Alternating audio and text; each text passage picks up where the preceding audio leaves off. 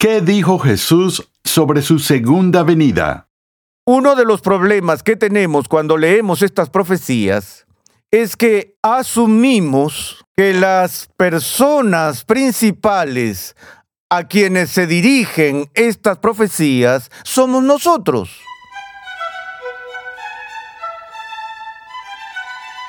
Bienvenido a Renovando tu Mente con el Dr. Arcis Sproul.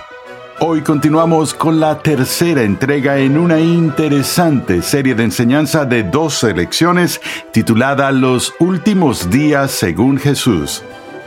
En esta serie, R.C. Sproul examina los pasajes relativos al tiempo que aparecen en el discurso de los olivos y en el libro de Apocalipsis, demostrando que cuando se entienden correctamente son en realidad una prueba contundente de la veracidad de las escrituras. Cuando se trata de leer la Biblia, hay tres principios importantes a tener en cuenta. Contexto, contexto, contexto. Esto es especialmente cierto cuando se trata de porciones de las escrituras que tratan de la segunda venida de Cristo. Algunos de estos pasajes suponen un reto incluso para los cristianos más maduros. Pero hoy R.C. Sproul nos guiará a través de uno de estos pasajes y proporcionará el contexto que nos dará una mejor comprensión del regreso de Cristo.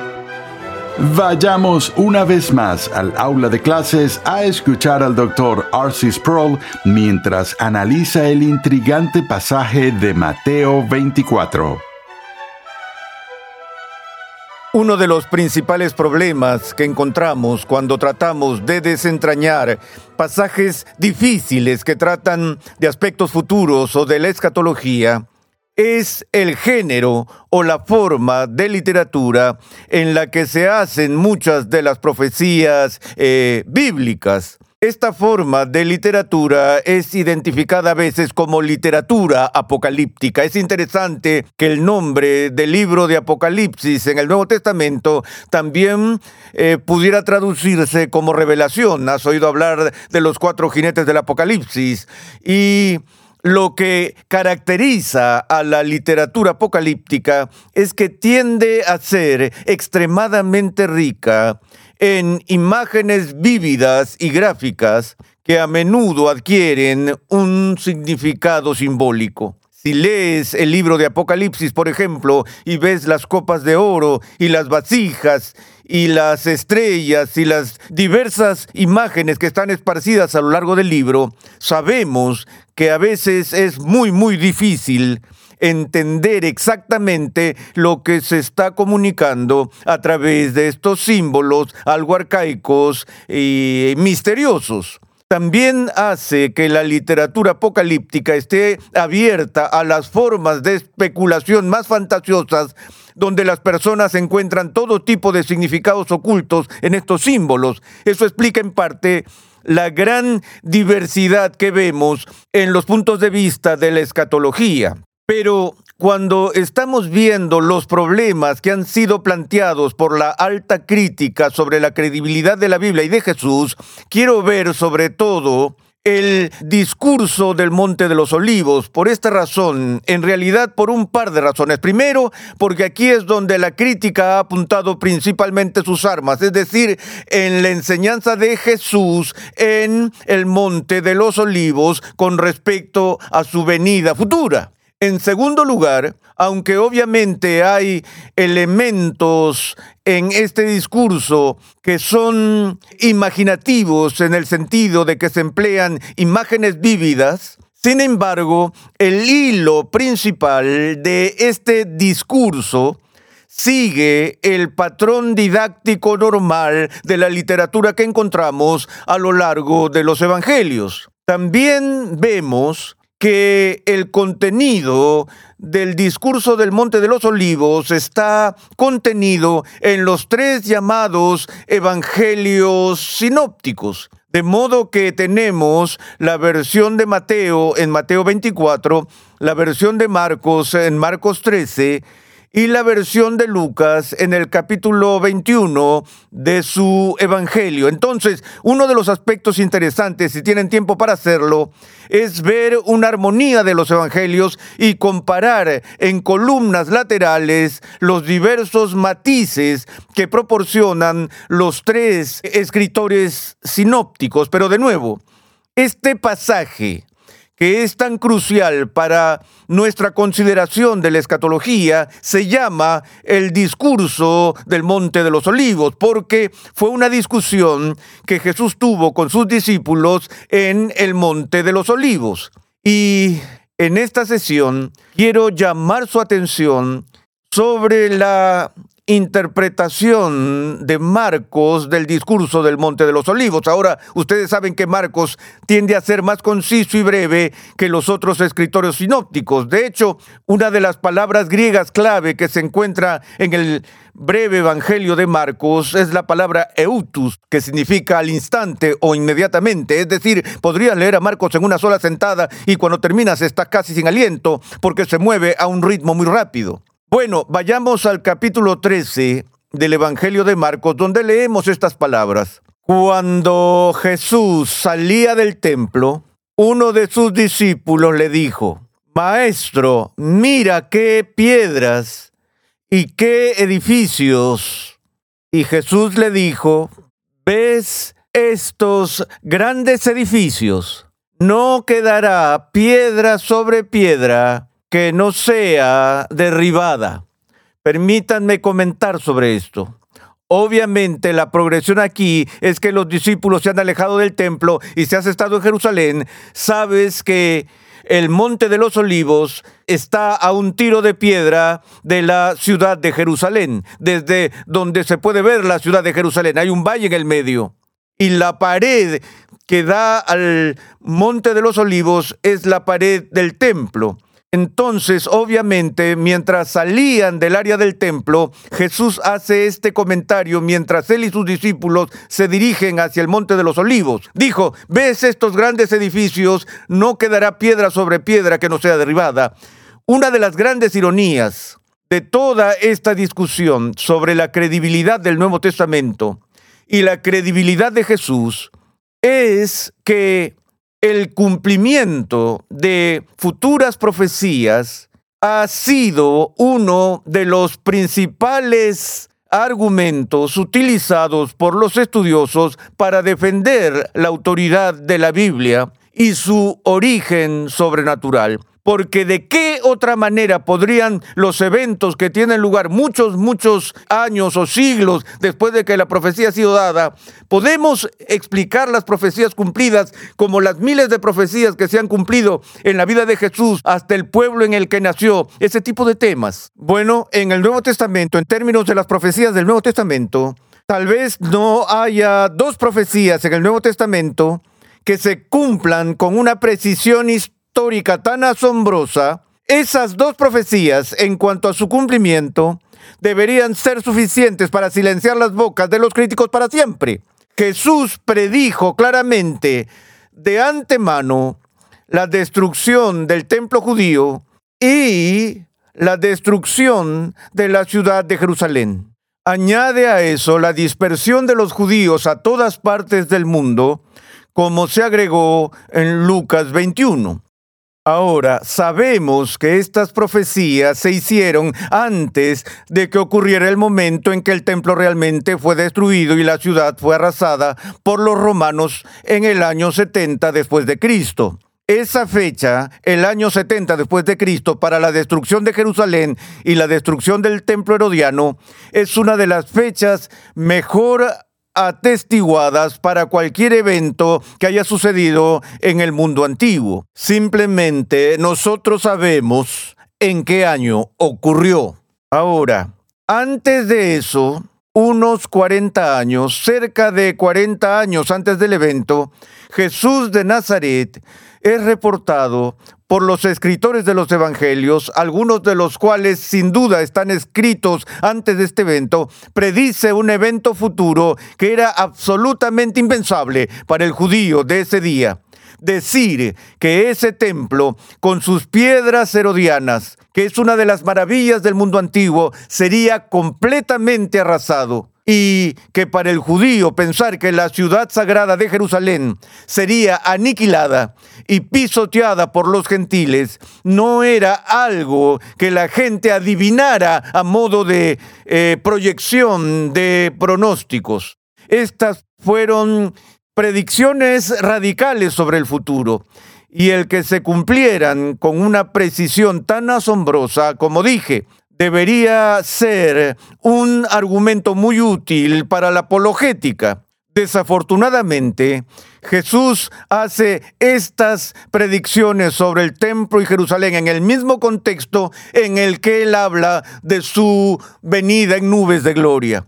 Y esto viene a ser parte de la mezcla de la profecía. Y esa parte es la que es problemática con respecto a su cumplimiento. Aquí, ese texto, que debería ser una de las mayores pruebas de la credibilidad de Jesús y de la Biblia, se ha convertido en el mismo texto en el que los críticos se centran para refutar las escrituras y las afirmaciones de Cristo. Pero vemos desde el principio la predicción sobre la destrucción del templo. Versículo 3. Y estando él sentado en el monte de los olivos frente al templo, Pedro, Jacobo y Juan de Andrés le preguntaban en privado, Dinos, ¿cuándo sucederá esto? ¿Y qué señal habrá cuando todas estas cosas se hayan de cumplir? ¿Entiendes la pregunta? Jesús se sienta con sus discípulos, él acaba de hacer esta increíble predicción y le están haciendo dos preguntas. Dinos cuándo, no dónde, ni cómo, ni qué, ni quién, cuándo. Esa es una pregunta con respecto al tiempo. Los discípulos quieren saber cuándo va a suceder todo esto. Más simple no puede ser. Una forma interrogativa sencilla. Y la segunda pregunta es, ¿Cuál será la señal? ¿Qué nos señalará el momento? ¿Qué nos guiará o nos mostrará una señal de la inminencia de todo esto? ¿Cuándo ocurrirán todas estas cosas? ¿Cuál será la señal? Esas son las preguntas. Y Jesús comenzó a decirles, miren que nadie los engañe. Muchos vendrán en mi nombre diciendo, yo soy el Cristo, y engañarán a muchos. Cuando ustedes oigan de guerras y de rumores de guerras, no se alarmen, es necesario que todo esto suceda, pero todavía no es el fin. Porque se levantará nación contra nación y reino contra reino, y habrá terremotos en diversos lugares, y habrá hambres. Esto solo es el comienzo de dolores. Ahora, estos aspectos que Jesús acaba de explicar tienen que ver con la respuesta a la pregunta de cuál será la señal del cumplimiento de todos estos aspectos. En la nomenclatura popular, estos eventos de los que él habla, que tienen que ocurrir, guerras y rumores de guerras, naciones que se levantan contra naciones, terremotos y hambrunas y todo este tipo de eventos se llaman popularmente en la nomenclatura cristiana ¿qué? Las señales de los últimos tiempos. Hace poco leí un artículo en el que alguien estaba dando un estudio sobre un aumento en la frecuencia de terremotos medibles en el siglo XX con respecto a siglos anteriores, el número de hambrunas que se han reportado en todo el mundo, la cantidad de violencia que se ha registrado en el siglo XX con las guerras y rumores de guerras que hemos tenido todo al servicio de llegar a la conclusión de que Cristo vendrá cualquier día, porque estamos viendo las señales de los últimos tiempos que se cumplen rápidamente.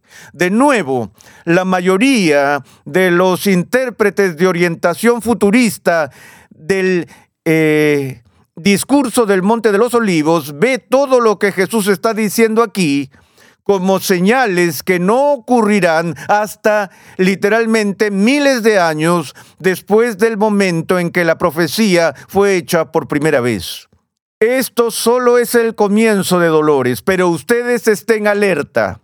Noten que en el versículo 9 Jesús le dice a sus discípulos, pero ustedes estén alertas porque los entregarán a los tribunales y serán azotados en las sinagogas y comparecerán delante de gobernadores y reyes por mi causa para testimonio de ellos, pero primero el Evangelio debe ser predicado a todas las naciones. Cuando los lleven y los entreguen, no se preocupen de antemano por lo que van a decir, sino que lo que les sea dado en aquella hora, eso hablen, porque no son ustedes los que hablan, sino el Espíritu Santo. El hermano entregará la muerte al hermano y el padre al hijo, y los hijos se levantarán contra los padres y les causarán la muerte y ustedes serán odiados de todos por causa de mi nombre, pero el que persevere hasta el fin, ese será salvo. Ahora, uno de los problemas que tenemos cuando leemos estas profecías es que asumimos que las personas principales a quienes se dirigen estas profecías somos nosotros.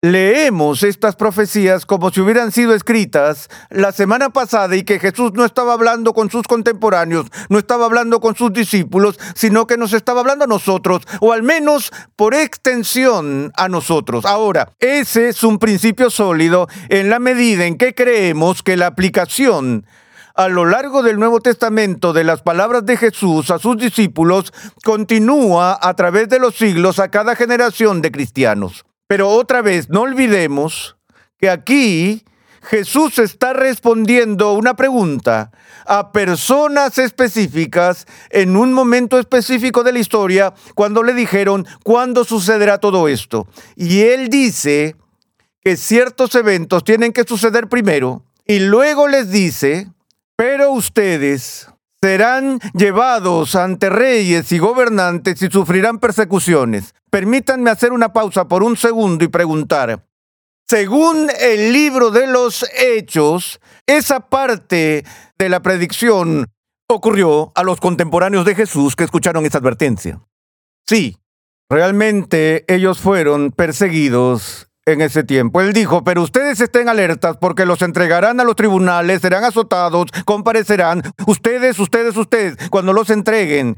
Luego el versículo 14, pero cuando vean la abominación de la desolación de la que habló el profeta Daniel, puesta donde no debe estar, que el que lea que entienda, y esta es una parte muy misteriosa del texto, entonces los que estén en Judea huyan a los montes. Y el que esté en la azotea no baje ni entre a sacar nada de su casa, y el que esté en el campo no vuelva a tomar su capa. Pero hay de las que estén en cinta y de las que estén criando en aquellos días. Oren para que esto no suceda en el invierno, porque aquellos días serán de tribulación, tal como no ha acontecido desde el principio de la creación que hizo Dios hasta ahora, ni acontecerá jamás. Si el Señor no hubiera acortado aquellos días, nadie se salvaría, pero por causa de los escogidos que Él eligió, acortó los días. Ahora, aquí escuchamos sobre la abominación de la desolación y escuchamos sobre la gran tribulación, popularizada en el libro más vendido, La agonía del gran planeta Tierra. Y todos los argumentos y discusiones que ocurren entre los cristianos hoy en día sobre si Jesús vendrá antes de la tribulación, durante la tribulación o después de la tribulación. Pero junto con este pronóstico de una tribulación, y todo es parte de la respuesta a la pregunta, ¿cuándo serán estas cosas? Jesús da instrucciones específicas sobre cómo evitar la tribulación. Cuando vean que estas cosas suceden, huyan los que estén en Judea huyan a los montes. Ahora, lo que vamos a ver en el curso de este estudio es el feroz sufrimiento y tribulación que vino sobre la nación judía en términos de la conquista de Palestina por los ejércitos romanos y la destrucción de Jerusalén en el año 70 después de Cristo, que fue el primer gran holocausto de la historia donde 1.1 millones de judíos fueron masacrados en la ciudad de Jerusalén en el año 70 después de Cristo. Algo que sabemos de la historia que es notable es que cuando Palestina fue invadida y los romanos estaban tomando ciudad por ciudad, pueblo por pueblo, incluso antes de que empezara el asedio de Jerusalén y los ejércitos cruzaron las fronteras, Una de las razones por las que hubo tanta gente asesinada en Jerusalén fue que la gente fue a Jerusalén en busca de seguridad, detrás de los enormes muros de la gran ciudad. Porque ese era el proceso normal en la antigüedad, que cuando llegaba un ejército que avanzaba, la gente huía a las ciudades amuralladas por seguridad. Jesús le dice a sus discípulos, cuando vean que suceden estas cosas, no vayan a la ciudad sino vayan a los montes, que es exactamente lo que hizo la comunidad cristiana primitiva en el año 70 después de Cristo. Los judíos huyeron a la ciudad, los seguidores de Jesús prestaron atención a estas advertencias y huyeron a otra parte. Ahora, continuemos. Si alguien les dice, miren, aquí está el Cristo, miren, allí está, no lo crean, porque se levantarán falsos Cristos y falsos profetas y mostrarán señales y prodigios a fin de extraviar, de ser posible, a los escogidos. Pero ustedes estén alerta, vean que se le ha dicho todo de antemano. Pero en aquellos días, Después de esa tribulación, el sol se oscurecerá y la luna no dará su luz, las estrellas irán cayendo del cielo y las potencias que están en los cielos serán sacudidas. Entonces verán al Hijo del Hombre que viene en las nubes con gran poder y gloria, y entonces Él enviará a los ángeles y reunirá a sus escogidos de los cuatro vientos, desde el extremo de la tierra hasta el extremo del cielo. Ahora, vemos el kit del problema. Ahora Jesús responde estas preguntas. ¿Cuándo serán estas cosas?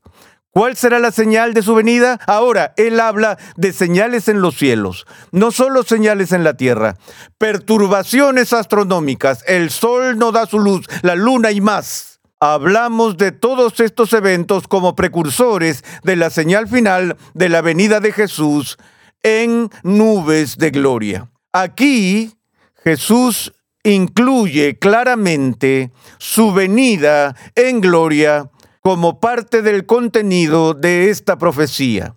Esa es la parte que más adelante se incluye en el texto cuando dice, en verdad les digo que no pasará esta generación hasta que todo esto suceda. El cielo y la tierra pasarán, pero mis palabras no pasarán. Así que incluida en esta profecía futura no está solo la destrucción del templo y no solo la destrucción de la ciudad de Jerusalén, sino también la clara predicción que hizo Jesús de su venida al fin del siglo en nubes de gloria. Y todas estas cosas, dice, van a ocurrir antes de que esa generación muera. Ahora, ¿qué hacemos con esto? Bueno, hay varias opciones. La primera opción es la opción que dan los críticos, es decir, que Jesús simplemente estaba equivocado, que quería decir con esta generación, ese grupo de personas vivas que no durarían más de 40 años, no pasó así, estaba equivocado. La segunda opción sobre esto es espiritualizar el término generación para referirse a algo más que una referencia de marco de tiempo de 40 años y puede ser indefinido buscando un cumplimiento literal de todo el contenido. La tercera opción es darle un segundo vistazo a lo que Jesús estaba hablando específicamente en el discurso del Monte de los Olivos en cuanto a su venida. ¿Estaba hablando de su venida final al fin de los tiempos? ¿O estaba hablando de su venida al fin de la era judía que no es el fin de la historia, porque la Biblia hace una distinción entre la era de los judíos y la era de los gentiles. Ahora, los estudiosos más modernos han prestado mucha más atención a este concepto del fin del siglo de lo que se ha hecho en el pasado. Vamos a explorar la posibilidad de que de lo que Jesús está hablando aquí en el discurso del Monte de los Olivos no es su última aparición al final de la historia, sino su venida en juicio sobre la nación judía en el año 70 después de Cristo. Pero lo abordaremos en nuestra próxima sesión.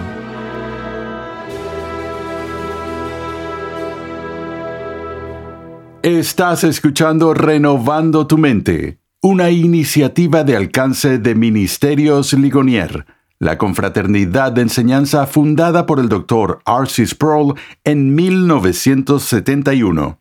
Nuestra misión es proclamar, enseñar y defender la santidad de Dios en toda su plenitud a tantas personas como sea posible. Por favor, visita nuestra página web renovandotumente.org donde podrás solicitar gratuitamente una guía de estudio para tu edificación personal o para usarla en grupos pequeños. Te recordamos que Conexión Ligonier permite a cristianos en crecimiento estudiar en línea gracias a una amplia biblioteca de cursos interactivos en video impartidos por el fundador de Ministerios Ligonier, el Dr. Archie Sproul, y otros destacados pastores, teólogos y expositores cristianos. Cada curso contiene herramientas de estudio para ayudarte a aplicar lo que estás aprendiendo, incluyendo pruebas opcionales, preguntas de discusión, así como también la facilidad de visualizar tu avance en cada paso. Tienes la flexibilidad de tomar todos los cursos que quieras, cuando y donde quieras y al ritmo que más te convenga. Para más información visita conexionligonier.com. La profecía de Jesús sobre su regreso incluye predicciones literales como la destrucción de Jerusalén, así como un vívido lenguaje apocalíptico. En el siguiente episodio de Renovando tu mente, Arcis Sproul nos ayuda a interpretar un pasaje apocalíptico muy desafiante de la Escritura.